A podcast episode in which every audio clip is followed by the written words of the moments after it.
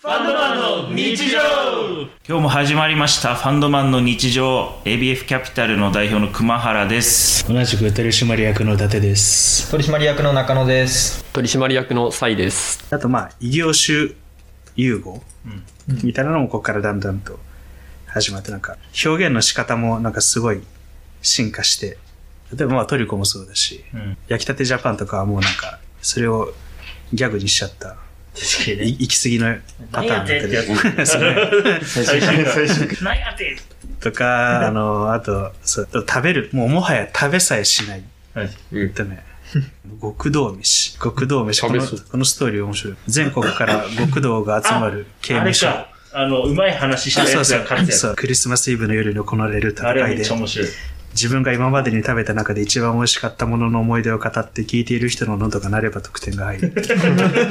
で、かけるものは年に一度の楽しみである正月のおせち料理。負けられない戦いが始まるって、なんかそういう刑務所の中で、今まで食ってうまいものの話、あー思い出を語るだけっていう。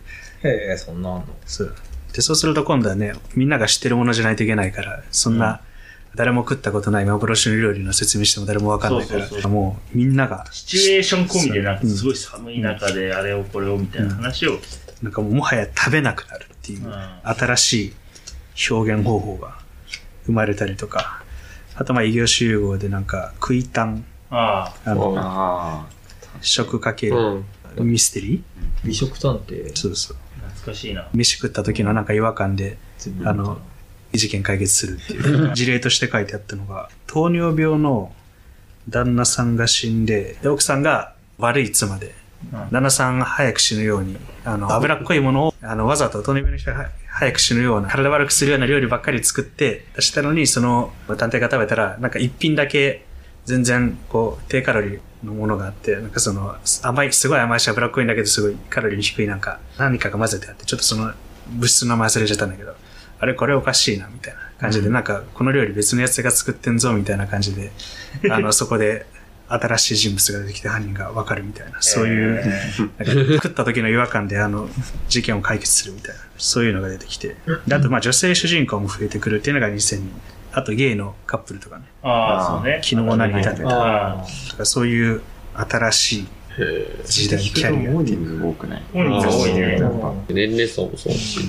そうで2010年代に入ってくるともうラーメン最有機とかなんかあはあ。ラーメンン。ハゲでしょラーメンハゲ。ラーメンハゲであれ2010年代なんだ。そうなのもっとあれ昔かと思ってた。そうねラーメンハゲ情報食ってるんだあそうそうそうそう信長のシェフとかあ山賊ダイアリーとかこれそれこそさっき言ったお取り寄せあお取りお寄せ取おり寄じせさのやんつとかなんか若子ダンジョンでしたかねこういうなんかあの異世界が入ってきたりとかあえーーあれ異世界居酒屋みたいなのあってねあるね。多分これね、本、これ書かれたのがね、この本が、えーっと、2010、平成29年って何だ2017 ?2017 2017年。だから、多分まだ連載されてないんだなるほどっていうところでもう、超細分化と、とか異世界が入ってきたりとか、想像力をどんどん確かにかき立てるような、現実の向こう側に行っちゃってるのが、この2010年代と、うん2020年代じゃあ何が起きるのかっていう。確かにそれを予測するっていう回なのね今日はなるほど。そこまでが前振りだったんです。超細分化時代を。確かにこれを見ると、何を書けば売れるのかそう、多分アカデミックの世界と一緒な気がするんだけどね。でもそれこそフェルマーの料理はそこに近いなねそれも超科学みたいなうんそうだね。数学、数学科で学。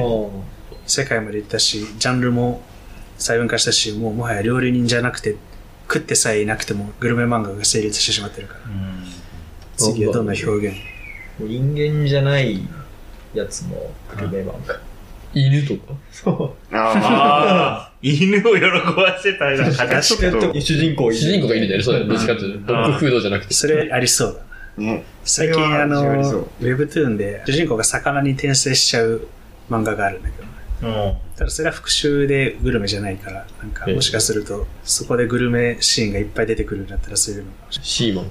シーマ懐かしい急にむっちゃ昔になってるいやでも確かにね人間以外のグルメ漫画ってのあるない、うんとか食べる人に一定の制約がかかって、例えばそれ目が見えない人。目が見えないとか、とか、いや例えばもうおじいちゃんで、これとこれとこれ食えないけうど、ん最後の飯。多分最後の飯の漫画もあんだよな、確か。あ、はそうあなんだ。の、人生最後の一品をその人の状況に合わせて作るシェフがいて、い。っあていう、それは漫画めっちゃ面白かっーた。なんかそれで言うと、あの、映画で、あるよね、あの、死刑、あの、アメリカだと死刑の、最後処刑される最後の日に、あの、好きなもの注文できるから、それも、なんか、刑務所のシェフが作ってるっぽいけども、そこのシェフの物語があったりする。えーあれだ、全然違う文脈で見た、なんかサイコパスが何を最後に頼むのか。 さあ、ケンタッキーフライチキンを山盛り頼んで、うんあとは明日食べるからって言って試験に行ってるやつが、調べると、そう全然関係ないからね。それはやばい。すごいねゾ。ッとするよね。最後の最後までやっぱすげえなって思った。 で話を戻す。ゲテモノ食いとか、これ食ってみたみたいな。なんかもでうもそれはなんかでも、ありそうな気するけどね、昆虫とか、そう、昆虫食のみの、うんあそう未来の食、宇宙食の漫画とか。あー宇宙食とか、あとフリーズドライに絞ったとあかー、そういうテック系の、そう。それをこう、現実の EC と連携するみたいなビジネスが始 まる。なんでないんだろうねう。ん EC と連携って面白くない普通なんでやんないんだろう。そうね現実で流行ってないものを漫画で流行らせてから EC で行くってことそうそう。 新しい流行りを作って、それをこうなんか EC で変えるよみたでいも な。神の雫はもう、それを達成したから、意志ではないけど。そう、神の雫から経由で変えるっていうサイトを作ってたらもううん最強になってたよ、そうだね。うん多分それだけでとんでもないお金になってたら、だから神の雫の漫画が全部変えるサイトうん作ってたら無敵だっただうんろそうう。だね途中からでもやればよかったんだでもよなんかさ、どっかあるけどね。あ、そうそう。なんかそれで個人がそ作う、っちゃ他う。の人が作ってるやっやつぱそうね。りあの仕入れられないよね。ジャケットレシオとかもうないし。そうだね。ないけど、記念で1本だけで何百万で売りますってしたら、うん売れただろうね。だからあとまあなんかもしこれ、本当にに一巻の時からやってたら、ラターシュ、最初ラターシュ、あうのん、蛇口に捨てるけども。そうだね、一番最初。 あの、あの当時で多分、いくらぐらいだったんだろう ?10 万、20万ぐらい10万ぐらいだよ、多分。ね、今80万ぐらいするのに。うアンリジャイエのん。ね黒パランツとかね、うんなんか、割ってたしね。そう、 とんでもないよね。あのそういう。勝手できるよね。うん市場操作。そうですね。うん先に買った結果漫画がこけたら在庫を抱えるから。そうだね逆にまずそうっていう評判がついてしまって、売れなくなるっていう。それだったら自分でもう酒蔵作っちゃうよ。確かに。サメの雫のワインはほとんどでも、とはいえ自分で買って飲んでんな。本当にうん。ほとんどっていうのは嘘だけど、多分出てきたワインの半分ぐらいは多分飲んだことある。マジか。半分はすもうちょっとあるかな。すごいうん。な多。分ヴィンテージ違いとかある。ああ、まあ。ヴィンテージ違い込みで言ったら多分ほんと7、8割ぐらい飲んでるえーそのなんか、そういうグルメ漫画系に出てきたものだと、クッキングパパに出てくる、丸ごとザッカレーっていう、はいなんかね、もう具材切らない。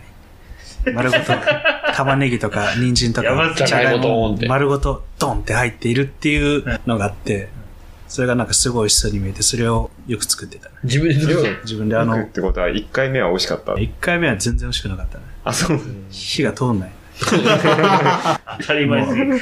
だから、もう一晩中、もう6、7時間ぐらい煮込んで。でも結局ね、玉ねぎが最初に溶けてなくなるんだよね。ああ、一緒にやってたう。。うんん。でも、なんかもういいやって思って、圧力鍋で全部溶かすっていう。あそうするなんか結局なんか丸ごとあ、みんなでやってたっていうゴ。ゴロゴロ感を楽しめないけど、でも美味しいのができる。うん。それだったらみじん切りにした方がね、まあ世代はそれはね節約できる。うん確かに。それはね、間違いない。そういう正論言われるとね。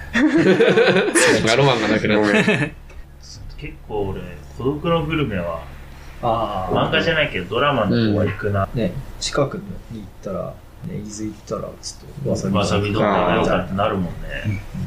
あれだな。俺なんか実際にこの店行ったって記憶はないけど、あの、ラーメン大好き小泉さん。ああ。ああ。あ早見あかりかな。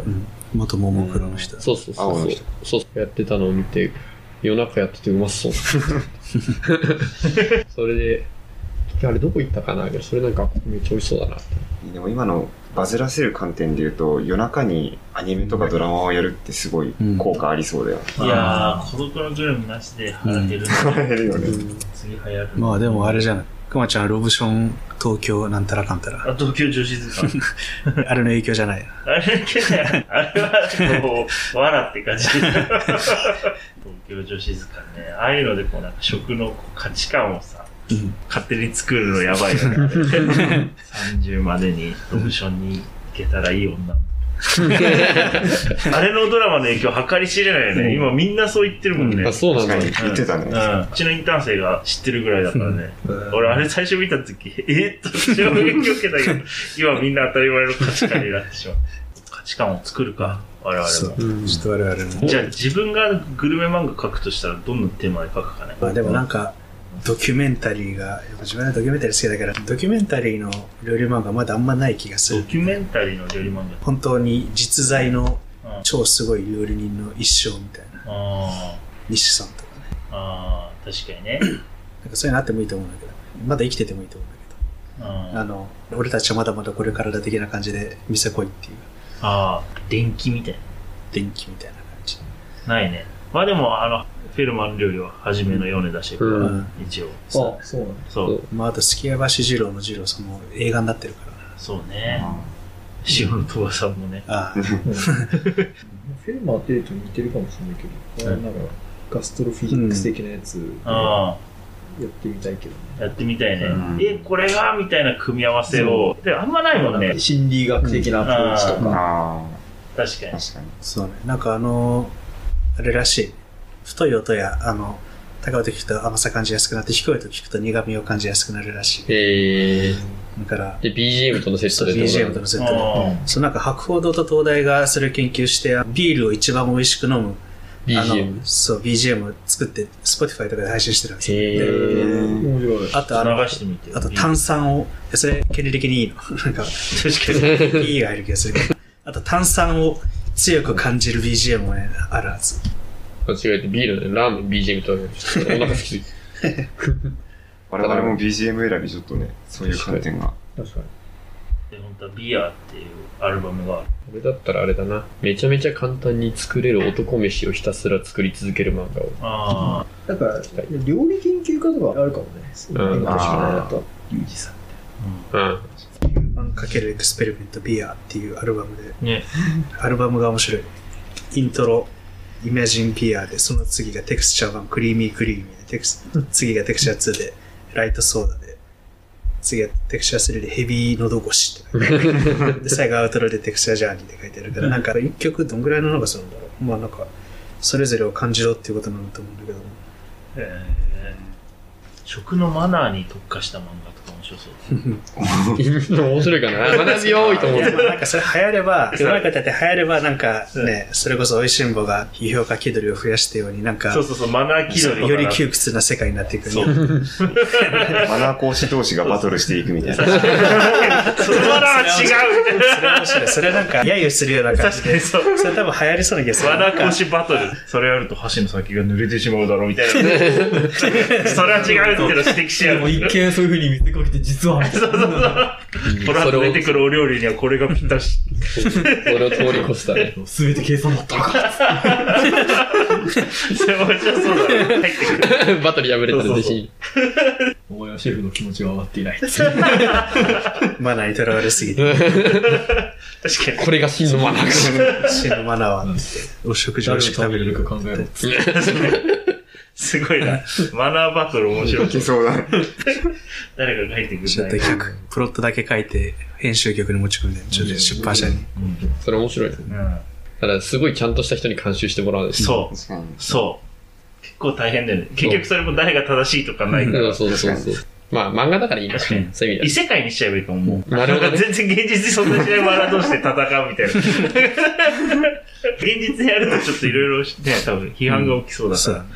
異世界にしかない食器とか、うんいろんなそういう、なんか、その世界が最適化された食器に対してどうマナーを作っていくかみたいな面白いかもしれない。だ。うん。マナー講師が転生して、そうそうそう。ここの世界のマナーは。違 う。確かに、それ面白い。それめちゃくちゃ面白いよ、多分。絶対流行るよ、その面白い。確かに。空気が薄いとこんなにも違うのか。そもそもあの、人間じゃなかったら手2本じゃないかもしれそなういそうし、手指が四本とか指が5本じゃないかももしれなそいうし。そう、そういう人たちに対して、だってフォークとか絶対違うしな、でも料理も違うだろうしね。そいつらにバーナー叩き込む。そうそう。逆にね。それは違うっつって。こう食べた方が美しいっ つって。秩序を与える。いやーでも今日も面白かったですね。面白いちょっと漫画が誰か書いてくんないかねマナー講師先生物語をちょっあマと。ナコシ転生物語で誰か書きたい人いたらご連絡くださ い。ごめんなさいご連絡でなくても 勝手に書いてください。ありがとうございました。はい、ありがとうございます。